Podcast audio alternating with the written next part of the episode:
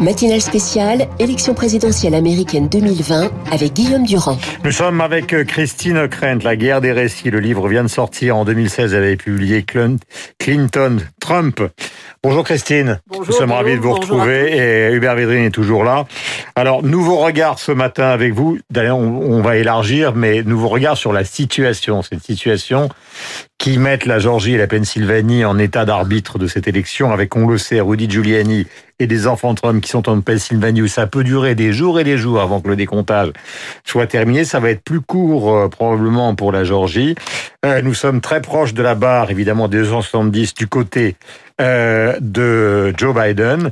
Trump euh, est en partie pour une grande bataille de contestation. Question, est-ce qu'il conteste parce qu'il veut contester le résultat de l'élection ou est-ce qu'il conteste pour négocier la suite?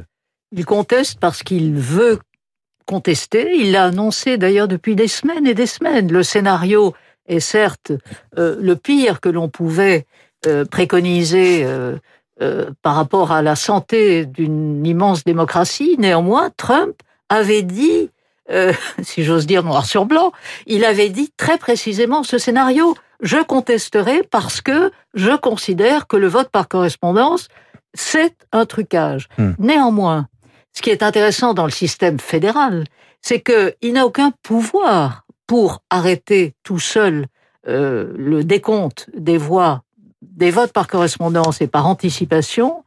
C'est la décision des autorités de chaque État.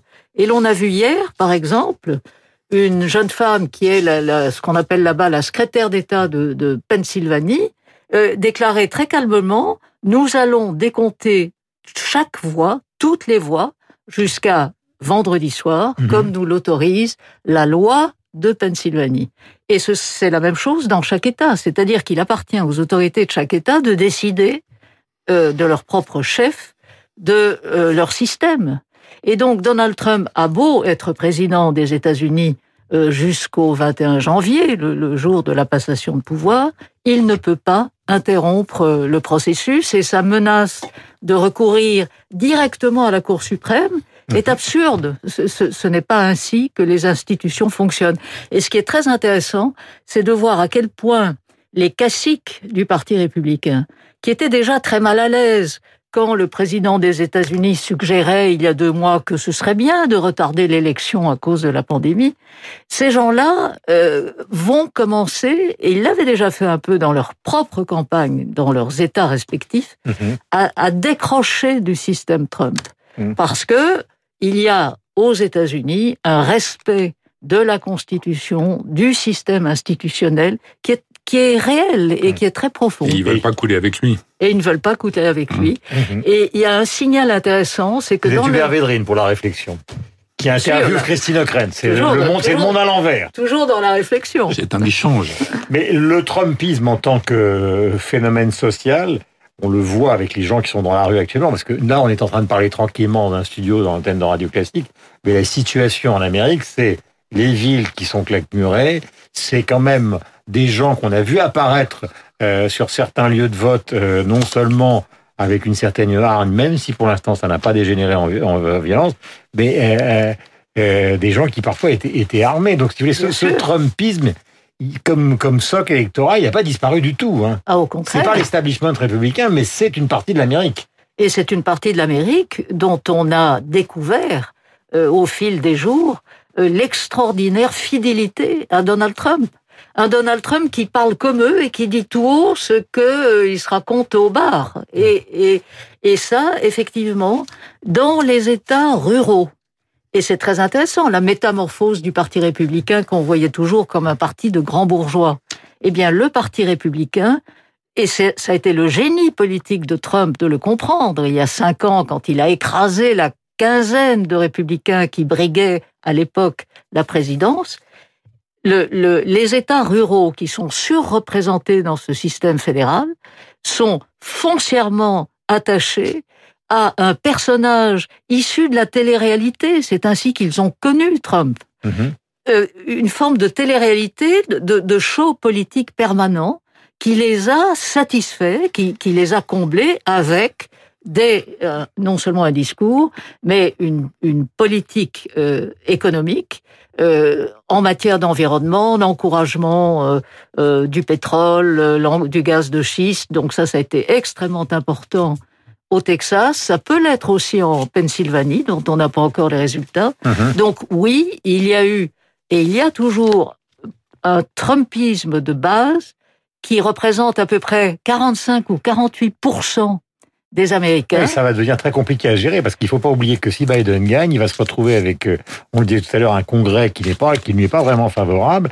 En tout cas, le Sénat. Voilà. Et on se retrouve dans une situation à la Obama, c'est-à-dire que plutôt que de développer Obama deuxième mandat. Deuxième mandat, plutôt que de développer une politique à la fois internationale et d'essayer de faire avancer un certain nombre de choses sur le plan intérieur, c'est la bataille procédurière tout le temps, tout le temps et tout le temps. Oui, pas en matière internationale. Là, je parle évidemment sous le contrôle de Bervédrine. Mais euh, autant sur le plan intérieur, il sera très difficile pour cette nouvelle administration démocrate hmm. de construire en particulier un, un, système de sécurité sociale. Il faut quand même pas oublier qu'en pleine pandémie, les Américains sont sans sécurité sociale. C'est quand même ahurissant. Hum. Et, et, c'est très. Le programme de Biden, c'est de dire il voudrait que. Alors, il y a un chiffre précis qu'il a donné. Il a dit ce que je veux à dorénavant, c'est que le système, la part des revenus des Américains qui soit consacrée au système de santé n'excède pas de 8,5% de leurs revenus. Oui, parce il s'est fixé ça comme objectif. Mais ce qui est déjà par rapport à la situation d'aujourd'hui aux États-Unis, hum. un changement. En revanche,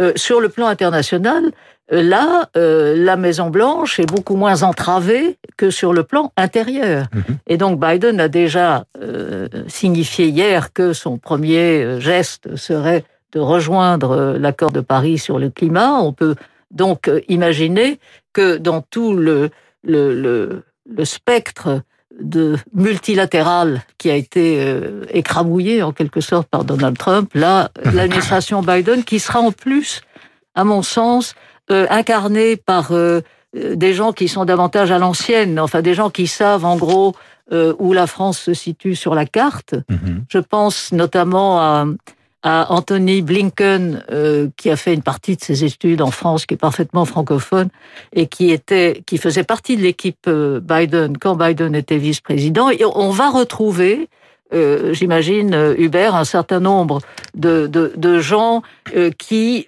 incarnent des méthodes, disons, à la fois plus courtoises et plus traditionnel en matière de politique étrangère. Je voulais signaler, à propos des réflexions du Védrine, tout à l'heure, il va répondre à Christine Ockrent concernant justement les rapports entre les États et les GAFA. Euh, Hubert parlait, Hubert Védrine parlait de la situation en Europe qui est compliquée.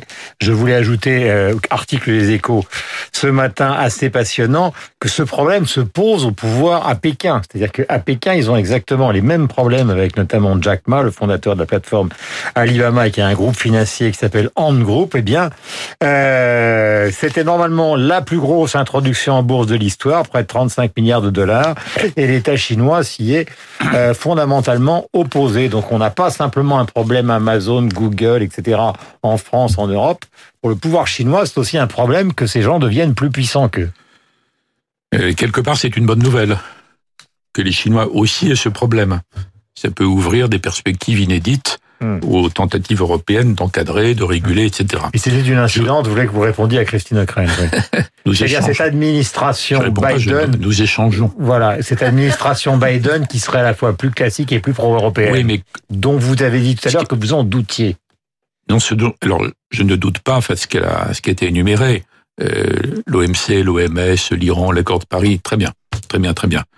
Mais je pense qu'il faut... Euh, euh, se projeter dans, la, dans les deux hypothèses, on se demande ce qu'on doit faire nous, nous les Français, nous les Européens, pas simplement de, donc des, des pronostics, des inquiétudes ou des enthousiasmes. Je veux dire par là que euh, si c'est encore Trump, il faut aller plus loin dans, il faut s'organiser entre nous pour faire plus. Donc une série de terrains. Et les Européens n'ont pas tellement bougé pendant le mandat Trump parce qu'ils ont dit que c'est un cauchemar qui allait se terminer. Donc il y a eu des quelques résultats grâce à Macron, à Merkel, à von der Leyen, etc. Mais c'est pas suffisant. Hmm. Si c'est encore Trump, si c'est Biden, ce qui est le plus probable, eh ben, je pense encore plus, mais autrement. Donc je pense qu'il faut pas rater le rendez-vous. Il y a un rendez-vous des Européens avec l'administration démocrate. Le soulagement ne suffira pas. Il faut pas simplement exulter en disant que de Trump était. Hmm. renvoyer chez lui en Floride ou je ne sais où. Il faut dire quel est notre agenda. Il faut qu'on ait une position, pas simplement qu'on attende. Vous, voyez, vous vous souvenez, vous savez parfaitement que Macron a essayé. Réception à Paris, dîner à la Tour Eiffel, Champs-Élysées, après il est allé aux États-Unis, il a Macron, parlé devant le compte, Guillaume, il a parlé à l'ONU. Macron n'avait pas, n'avait pas tort d'essayer. Il a tout ce qu'il a pu et il a obtenu zéro. De Trump. De Trump il n'est pas tort d'essayer la carte de l'amitié puisqu'aucune méthode normale ne fonctionnait. Donc c'était pas absurde d'essayer une autre relation, mais ça ne fonctionnait pas. Mais c'est plus large. C'est pas que la France, c'est les Européens. Le risque des Européens, en dehors des Polonais qui sont accablés si c'est pas Trump, c'est que les autres disent c'est merveilleux, le cauchemar est terminé, on revient dans un monde euh, où on est simplement euh, tous amis. C'est une illusion, ça. Hmm. Parce que les, les démocrates feront pas de cadeaux. Et en plus, ce qui a été dit tout à l'heure par Christine est très juste, je partage complètement. Il y, a, il y a un Trumpisme qui est profond, qui est installé, qui est la moitié du pays.